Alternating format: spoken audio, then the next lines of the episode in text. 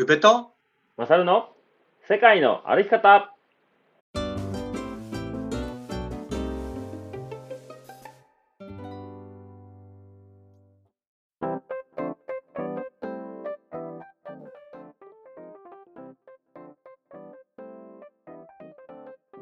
世界の歩き方番組パーソナリティの宇部とマサルです。この番組は世界一周とロングトレイルの旅をしてきた宇部とマサルが日常の気づきや旅から得たこと学んだこと旅のエピソードを踏まえてお話しする番組でございます。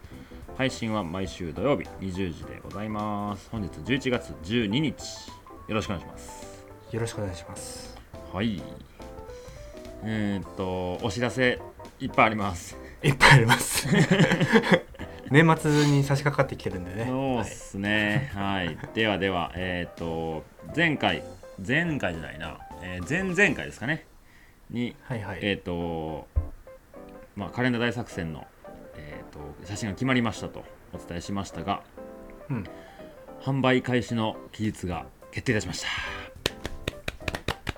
パチパチパチパチパチパチ。いやいいっすねいいですね、いいですね。いいのできてますよ。とてもいいのができてます。ねううんんあの修正をマサルにねちょっと確認してもらったりとかうんうんうん。してて僕もねちょっと現物はまだ手元に来てないんですけどうん。印刷する素材としては最高な出来栄えっていうか、うん。うんいやほんまになんか山の写真集写真のカレンダーとかようあるじゃないですか。はいはい。でもそれに何ていうんですかね。それだけでもないこの世界っていうところと国内も含めてロングトレイルっていうところにねスポットあったカレンダーなんてないですから。ないですから。ないですから。もう多分言い切っていいと思います。ないですから。ないでないですね。はい。特にあれですよね。あのやっぱり山の写真といってもこれもう完全にポジショントークをさせてもらってますけど。あのですねあの山ねやっぱりみんなあの土日の休みとかちょっと連休使って、いい写真を天気のいい日に撮りに行くっていう山の写真が多いと思いまな思うんですよ、うんうんでもですねあのこの写真たちは、あの人生が乗っかってると言っても過言ではないですね。そうですね。間違いないです。はい。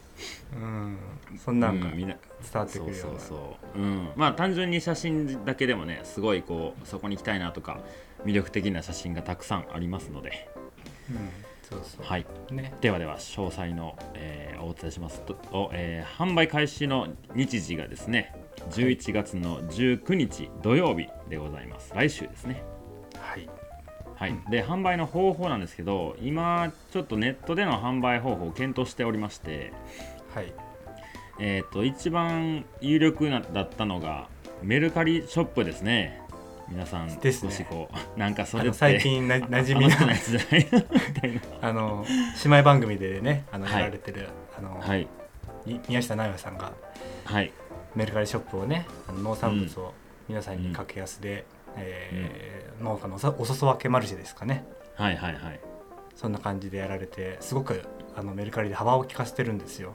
はいそうなんですよ、ね、け今。うん。それに僕らもあやかってねあのそうですね。こ の2番煎じはいい感じにいけるぞっていうので あの盛り2人で盛り上がってたんですけどあの、はい。い、かんせんあの審査がなかなか通らないっていう。ただカレンダー作ったか作ったから売り売りたいですっていうのじゃダメなんですね。いやうんちょっとねあのダメそうなんですよね。うんまあちょっと検討して、えー、とインスタなどなどでお伝えはできると思いますんで、まあ来週の19日には確定して、うん。はい、お伝えいたします。で、はい。えー部数なんですけど100部となっております。そうですねはい100部、うん。ではい。インターネットでの、まあ、ネット販売もしていきますしあと僕のねお店でも19日から販売開始しようかなと思ってますんで。はい。そちらでもはい。そっちだったらね本当にこう写真の説明も全部できますから僕が口で。そうですね。はい、うん。うん。まあ、もし、えー、とカフェバーペグに来れるタイミングがありましたらそちらで、えー購入もできますのでよろしくお願いしまはす。い。よろしくお願いします、はい、であれですよ。気になるうん、お値段。なんだなんだ。お値段。はいどうぞどうぞ。が、まあ、2023年なので2023円というところで、そうですね。よろしくお願いします。はい、はい、いつもの方式を取らせていただいてますね。ゆうちゃんのい。つもの方式、そうですそうですね。はい。だからこれ1000年後には3000円台になるってことですねそりゃそうでしょ。むしろや安くなってる感じ かもしれない。あのめちゃくちゃ安いじゃんみたいなその物価のね。あのそう。千1000千年後には物価なんかあんのか分から。んけどなはいはい、はいではではよろしくお願い。いたしますよろしくお願いします。はい。お次がですね鋸南町オフ会の件ですね。よろしくお願いします。はい。はいえー、毛玉町オフ会なんですけどえっ、と締め切りが明日となっております、そうですね、うん。はい。で、えー最今現在のところでもちょまだあのー前回と同じで女性があと2名男性がはい。1名となっております、で、はい。えー僕とマサルを入れると全部で今23名ですね。おおはいはいはい。大所帯なうん。うー1日1泊2日のイベントになる感じですかね、そうっすね。うんいやなんか結構知ってる顔もいたり初めてましての方もいたり。うん。なんだか楽しい一日になりそうですよ。そうですね。はい、まあ、開催が12月10、11となっておりますので、えー気はい。になっている方はお願いします。はい、えー、ゆうちゃんの DM ゆうちゃんのインスタに DM してください。はい、参加費はお一人様、えー宿代、えー夜のお食事代、えーハイキングの、えー料金含めて1人4000あ1万4000円となっておりますので、はい、はい、よろしくお願いします。す。はい。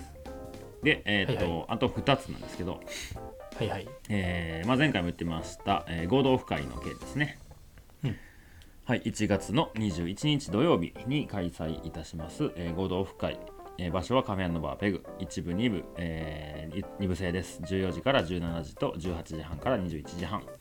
一部のみ参加の方はお一人様4000円。2部のみの方はお一人様3000円。投資で参加する方は6000円となっております。うん。で一部は、えー参加の定員が15名となっておりまして、えースタンディングあー着席で、まあ、トークイベントみたいなメインになっていきます。はいはい、で、え2部の方がスタンディングで、まあ、みんなでこういろいろ交流会的な、うん、えーのが中心になると思いますけどスタンディングで30名。現在、うん。はいはい。えー一部15名中14名まで埋まっておりますよ。おお、あと1枠。あと一枠ですか。あと1枠でございます。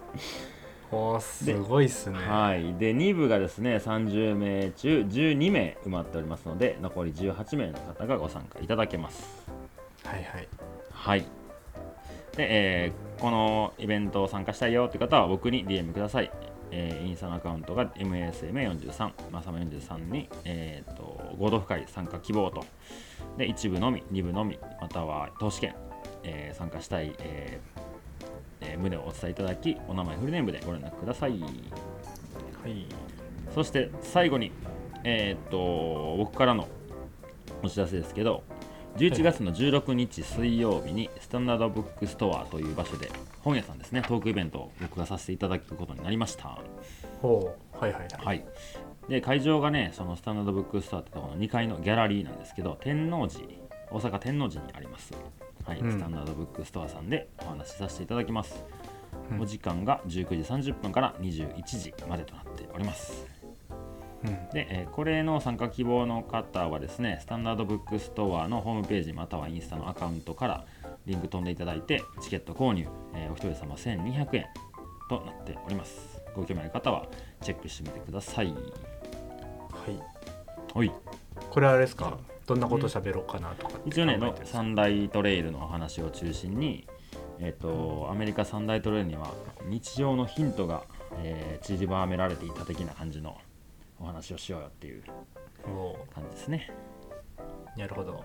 うん、本屋さんでねイベントやるんで多分ロングトレイル知らない方とかもご参加いただくような気がするんで結構今までと違う感じでね楽しみなんですよね。そうね。反応とかもね、ひっくるめて。そうそう。ロングトレイルって知ってますかっていうところから始めないといけないはい感じだと思うんでなんか本当にこうピュアな反応が見れるんじゃないかなっていう楽しみがありますね、はい。はい。よよろしくお願いしさます。あよろしくお願いします。ちょっといろいろえーお知らせしましたけども。今回11月 CDT のお話でございますよ。はいはいはい。はいコンチネンタルディバイドトレイルですね。アメリカ三大トレイルのうちの1本の、えー CDT のお話を今週と来週そして最後の週は前回出ていただいたズルマルくんもはいゲストに読んで、あと、ついこの前歩き終わった中井さん CDT 歩いてら歩いてられたんですけど、うん。まあその2人をゲストにぜひ呼びたいなと思っておりますので、はいはい。はい、11, 月11月は CDT 月間と言っても過言ではないでしょう。そうですね。うん。はい。それでは本編いきましょう。セガの相方、スタートです。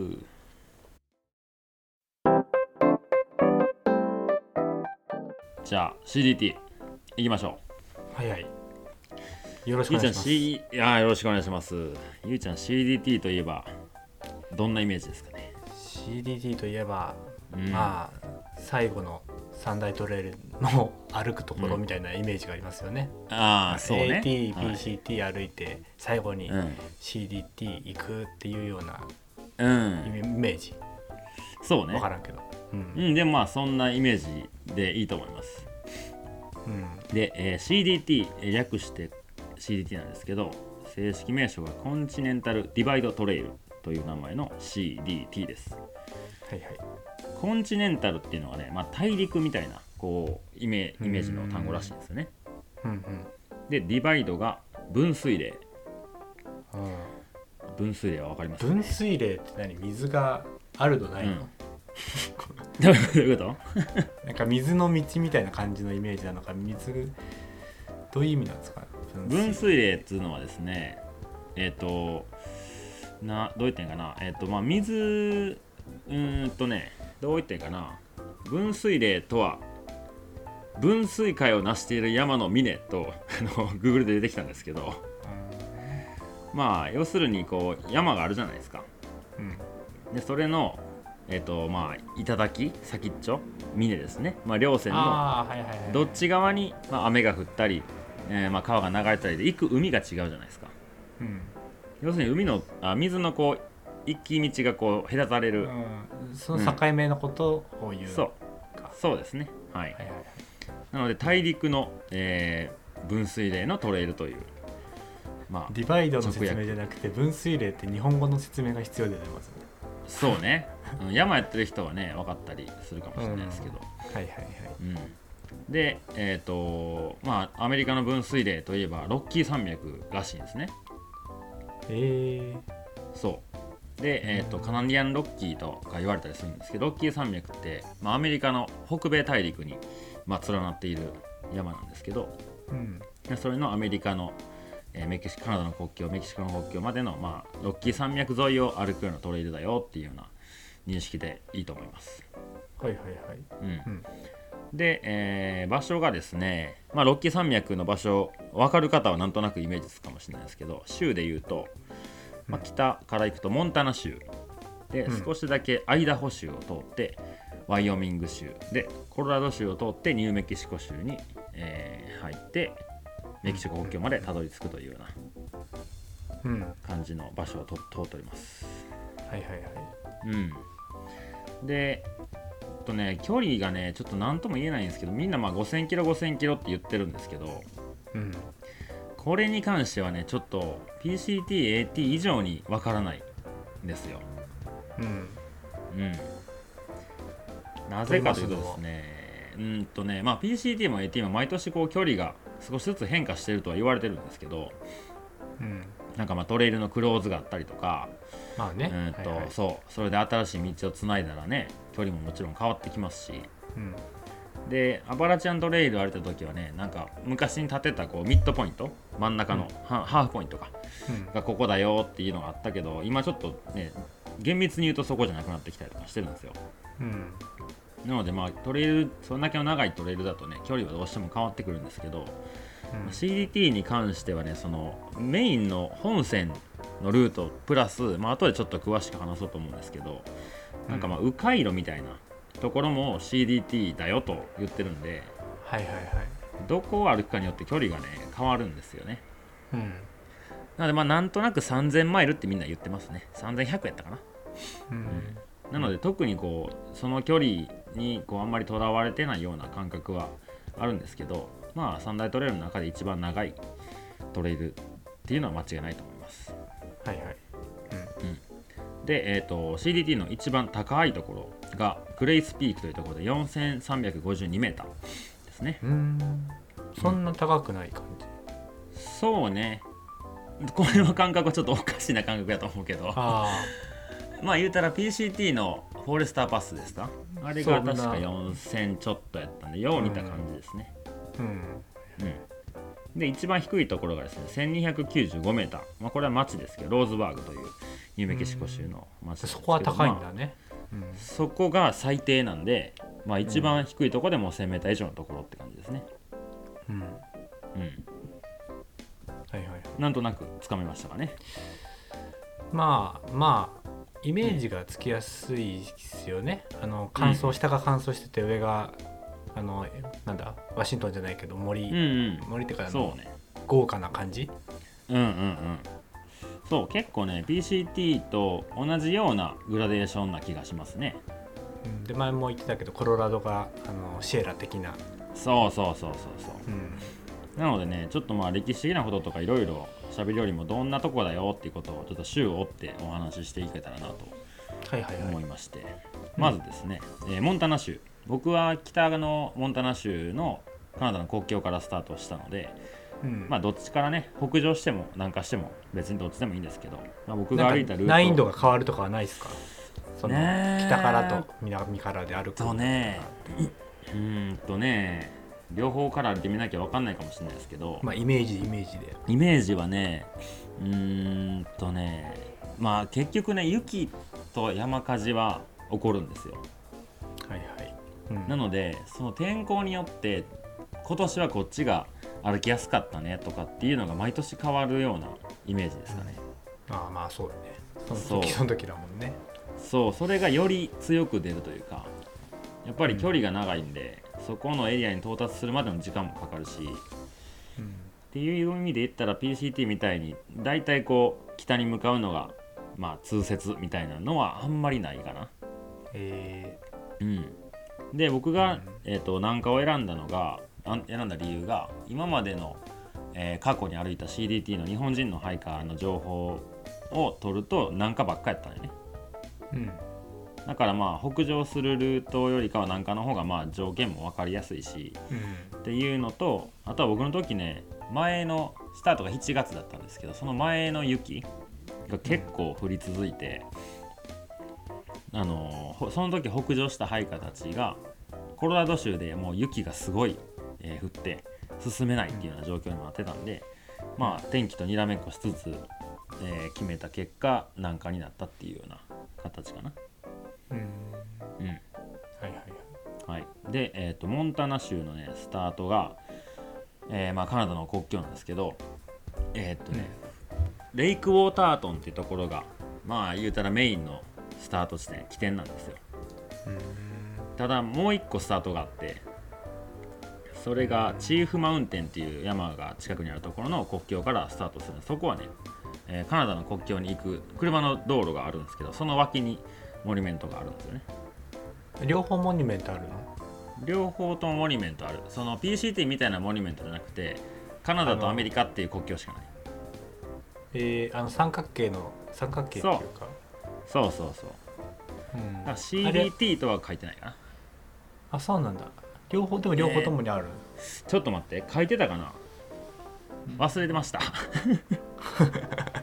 あったかな、まあまあまあったかな、まあまあまあ。はいはい。ちょっとまあ前の話なんでね。はい。はい。でスタートがグレーシャー国立公園という国立公園の中から歩き始めるような感じなんですけど、まあ、ここに関してはねもう動物の楽園ですね有名ですよね。アメリカ人もみんな行きたがる場所みたいな感じですそうよねそうそう。うん。本当にねそのエリア自体はうーんと45日で抜けちゃうんですけど。えー、そうなんだ。うん。でまあまあ簡単に言うとそこパーミット取らなきゃいけないエリアなんで国立公園やから。うん。でテント場の予約が必須なんよね。えー、でその予約で CDT ハイカーでも？うん全員。ああ、入る人は。あそこのキャンプ場を予約してお金払うことがまあパーミットになるよみたいな感じかな。えーそんなこと知ってた？行く前。うんなんか行く1ヶ月ぐらい前にちゃんと調べたらそうなんやと思った。ああはいはいはい。うん、基本ねアメリカ国立公園の中はパーミットがいるっていう認識になったかな。うん。で PCT だけまあちょっと特例というか歩くためにパーミットがいるよみたいなのは結構 PCT が特例やったんやなっていう感じでね。はあ。うん。そうなんだそう。で動物ねまあもちろんヒグマいてますね。僕も透明やけど1匹見て。うん。あとはムース。あ PCT で見た？ムース。PCT は見てないですね。あ他で見れた？カナカナダに行った時にね、うんうそうムースもねちらほらいたり。え。ーあとはねうんとあれオオカミもいんのよ。えータヌキとかじゃなくて？タヌキとかじゃない。オオカミオオカミもうオオカミの足跡がトレイルにバンバンついてるようなえー。感じでね。うん。でまあ山肌とかはもうねまあわゆうちゃんも知ってるであろう、えーワシントンの本当にこう切り立った氷河が削り出したようなあんな感じの山肌がもうボコボコとある感じで。で国立公園内はねすごい、あのーまあ、観光地的な要素もあるからなんかでっかいロッジがあったり、あのーそのなんていうかな食料補給もできるような空気の大きい山のロッジみたいな。まあそんなんもあって、まあ、なんか自然の中にどっぷり使ってるというよりかは、まあ、観光地の景色のいいところを歩くみたいなのが旅のスタートでしたね。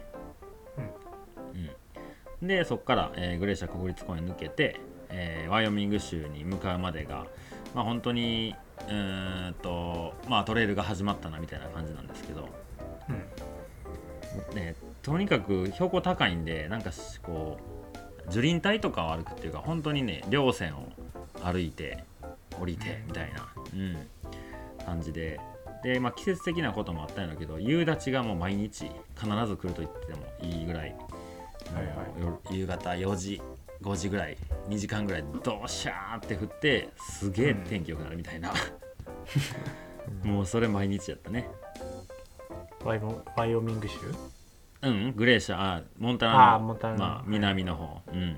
まあ多分季節の問題だと思うけど。うん。でとにかく牛が多いのよ。もうモンタナに限らずやけどもう牛マジどこにでもいる。うん。それはあれ飼われてるやつだよね。あ変わってるやつなんか。家畜っていそう。うか肉なのかね。肉 肉やな。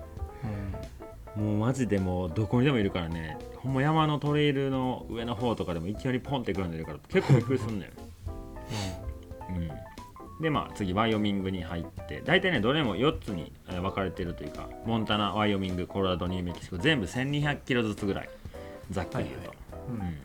うん。で、えーワイオミング州がえっ、とねここも国立公園からスタートなんですよ。はい。有名なイエローストーン国立公園ですね。はいはいはい。これは行ったことない方でも名前だけは聞いたことあるかもしれないですけど。ここでね、まあ、何が有名かというとあの間欠泉。うんってわかります？ね。シュン。ってやるやつそうそうもう地面からお湯がブーシューンって上がるような、はいはい。まあ、そういうななんなんやったかな？イエローストーンってなんかねそういうなんとか地帯って言われてるんだよね、えーちょっと調べよう。忘れてた。なんとか感じそうなんかそんなん。うん。アイスランドもありましたよね。ああそうなんやね。そうねえーっとえーっとえーっとあ巨大温帯生態系と、まあ、地上に残された数少ない手つかずの巨大温帯生態系の一つである。とウィキペディアが言っております。はいはい。うんだからねあの火山活動が多分もうたくさんあるんやろね。地面の中で。うん。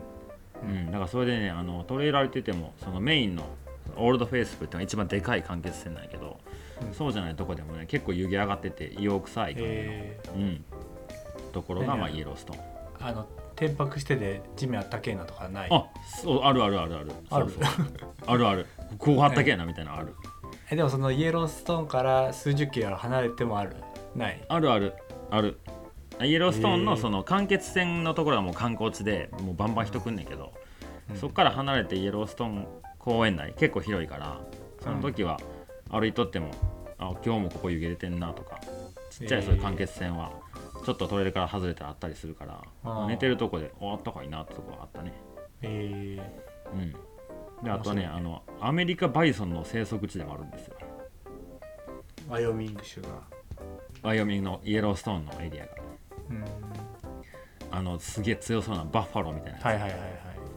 うん、僕は会えなかったけどね、うん。うん、でそこを抜けたらウィンドリバーというところ、まあ、ここもねすごい綺麗でねいいとこなんですけどねうんもうこのワイオミングの北部は本当になんやろ鮮やかな、うん、めちゃめちゃ綺麗なトレイルはい。しんどい部分もあるしね。ワイオミングってあのなんかアメリカのキャンパーがなんかな、うん。何日間も滞在するようなイメージあるんですけど。ああそうなんや。そんな感じの雰囲気ああでもそのねワイオミングの北部はねそういう感じかも。う北部にイエローストーンがあってワイオミングのウィンドリバーレンジっていうもう本当にまあ日本のあのえっとアルプスみみんな行きたいなみたいな感じのそういうエリア、んうん。うん、で結構歩いててもグループのハイカーツアーのハイカーとかもいてて子供連れとかもいたしすごいねいいとこで。でそこ過ぎたら南部がねすげえ大変だよ。もうグレートディバイドベースンって言われるまあ巨巨大な盆地ですね。はいはい。もう激アツ水なしみたいな感じ、うん、まあ歩きやすいけどみたいな。そうね。うん。もう何にもないでなんかねここ野生の馬とかもいんのよ。え。でもう一匹ねあのプラングホーンっていう動物がいるんやけどうん。あの世界でもかなり速い方の移動をするんですけど何移動する？って移動移動手段動くのが超範囲走るのが。うん。さあ問題です。はい。時速何キロで走れるでしょうか？え馬？いやプラングホーンはねどっちかっていうとうーんとなんやろな。あのよく動物系のなんか映像とかでチーターとかに追っかけられてそうはいはない。感じの、あんな形し。てる時速？時速。90キロ。おいい線いきましたね。98キロ。おいいね。どんな景色見てんだろうな。100キロぐらいで走りもう足踏み外されへんチ チーターの方が速い？チーターがね一応なんかネットで見た感じ。112キロ時速。あすげえな。ただまああのチチーターは長距離に向いてないから短距離のスプリンターなんやけどはいはい。プラングホーンはね時速80キロぐらいで何時間も長距離移動ができるという、わあすげえ。うん、これすごいいっぱいいんのよ。あの列をなしてね遠くの方を走ってんねんか。へこれすごいいっぱい見れたね。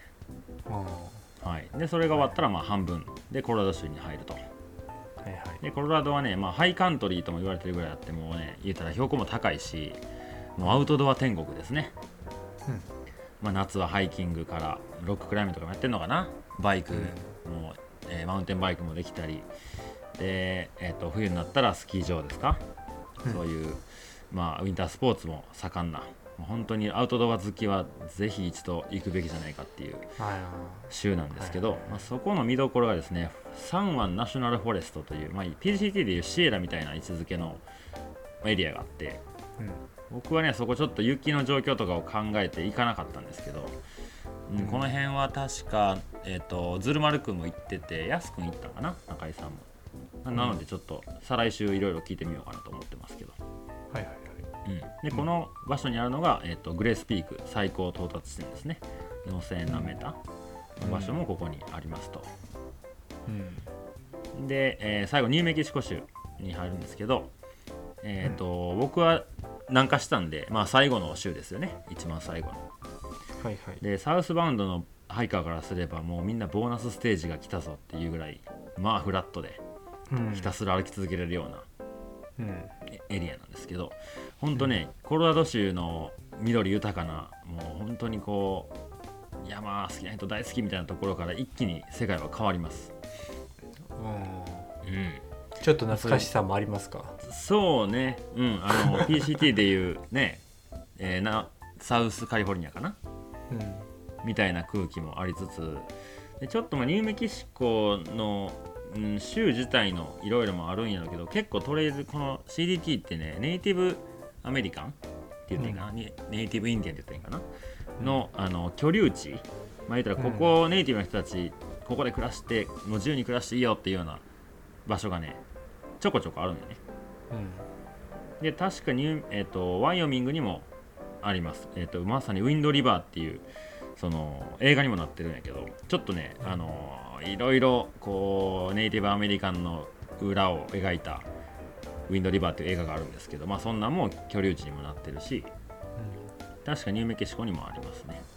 なのでちょっとね街の感じとかもメキシコ感あるようなアメリカ感はあまりないようなね、なんか面白い感じの街が多かったね、うん。うん、でもちろん乾燥地帯が出てきて、まあ、水もないしあとね道もね、結構こうトレイルもつながってないとこも多くてうん。なんかこうダートロードとダートロードをつなぐためにとりあえずあっちの方を歩くみたいな感じの道が多かった印象ですね、うん。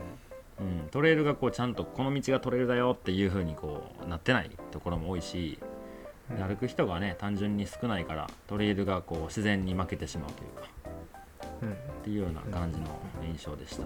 で南部の真ん中らへんかな。あのこれはね本線じゃなくてオルタネートルートというかサブルートになってるとこがヒーラリバーというなんていうのかなあそこも、まあ国立公園じゃないはずやけどそういうエリアがあって。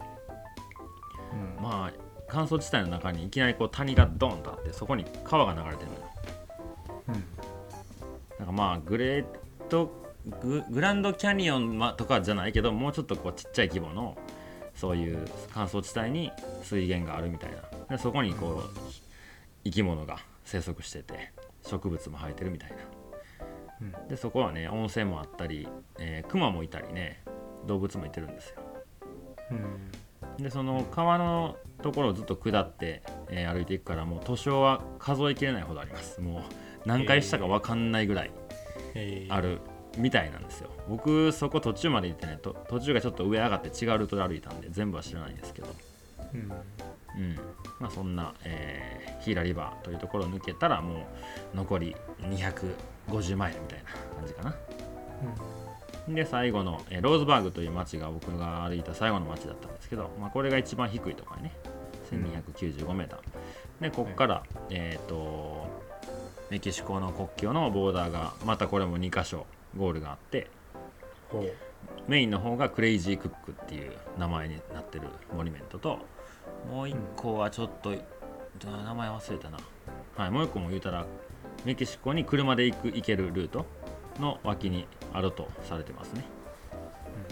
うん。でそのローズバーグからクレイジークックまでが確かね12030マイルあったと思うんよね。うん。で水がないんですよもう全くないと言ってもいいぐらい。うんなのであの向こうのエンジェル的な人に、えーインターネット上で申し込みをして水を置いてくださいという メッセージをして、で一応ねあ。ネットで10ドル、うん、振り込むのよ。でまあ向こうからそのなんていうのその人間味のない返事が来るというかもう多分ウェブ上で管理されててパンって返事来るみたいなさ定型文みたいな、ほんまにこんなんで水あんのかいな思って でまあ一応そういうベアボックスみたいなのがパンって置いてんねんけど、15マイルごとぐらいかな。はいはいでそこの中に水なかったら終わりやぞと思いながらもうビクビクして。えそれは払った水払ってる水。それともええん？ああそうなんだ。そう。でもそれもさいつ僕が通り過ぎるかってなんとなくこの辺って言ってるだけやからさうん。その日に間に合ってんのかとかいろいろ考えるよね、ねえ、うん。命の水なわけだもんね、命の水。ほんまに命の水。なかったらアウトみたいな。はい。まあそんなところで、えー歩き終わりって感じですかね。はいはいはうん。いなるほど。そうね。なんとなく CDT の概要をつかみましたかね。そうですね。うん。うんうん。うんそんな感じかな。うん30分ぐらいなんだかんだお知らせから話してるので。はいはいうん、うん。続きは次週ということにしましょはい、うはい。次週はですね CDT のもうちょっと中身の部分で、えー最も自由で不自由なトレイルという題を置いておきますのでお楽しみください。はい、はい。エンディングは撮りますか？そうっすね。はいはい。んじゃあエンディングいきましょ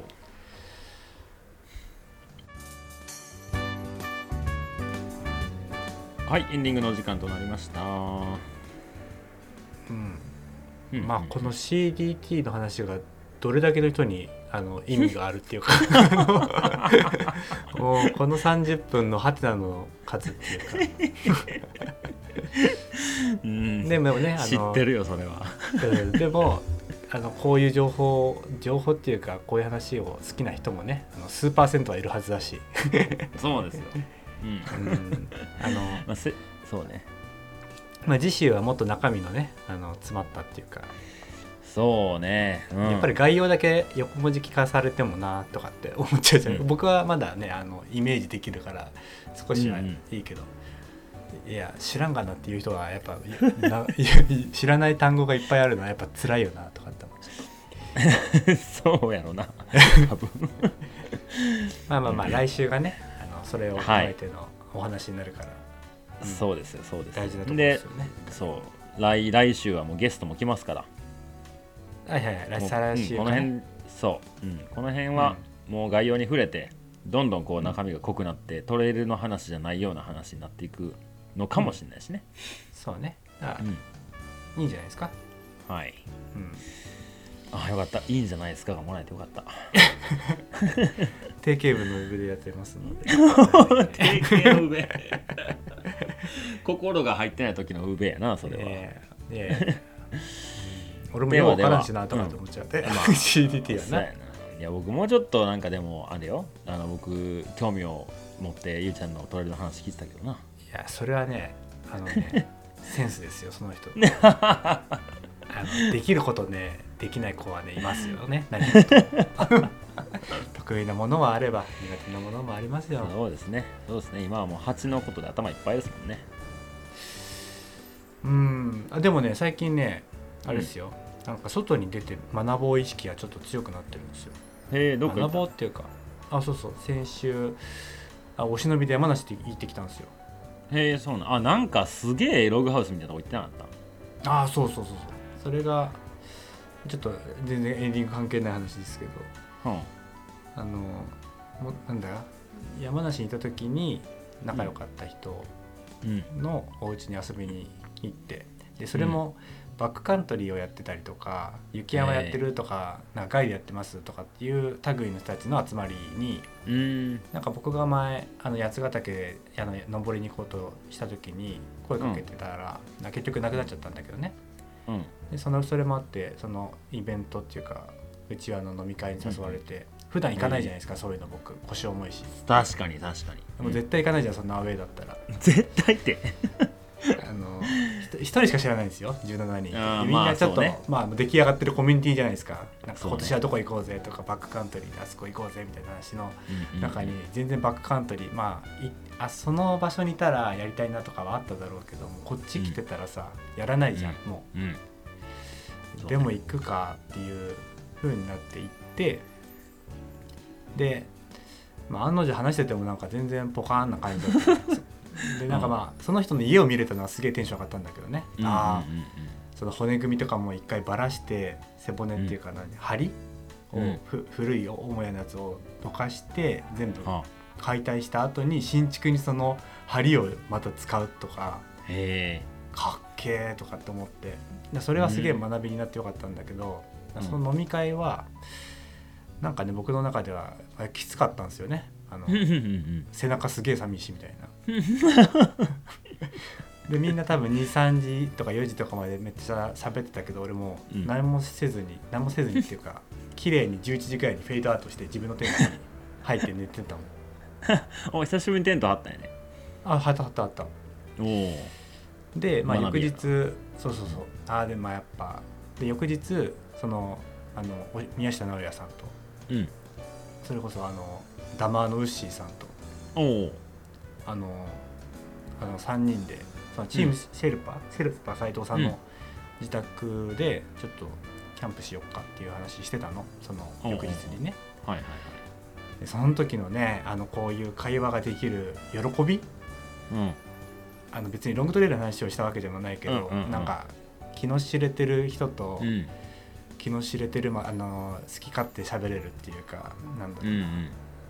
やっぱり5人10人とかになるとうん言葉も選ぶじゃん。喋っていいそう内容とかねさ、そうねみんながた聞いてて楽しいし話とかうん。ネタとかで行く、行かないといけないのを、うんうんまあ、3人とか4人とかだと本当込み入った話ができるわけですよ、うんうんこの時間はすげえ本当にありがたいなって思ったしそうね気づいたら4時だったもんで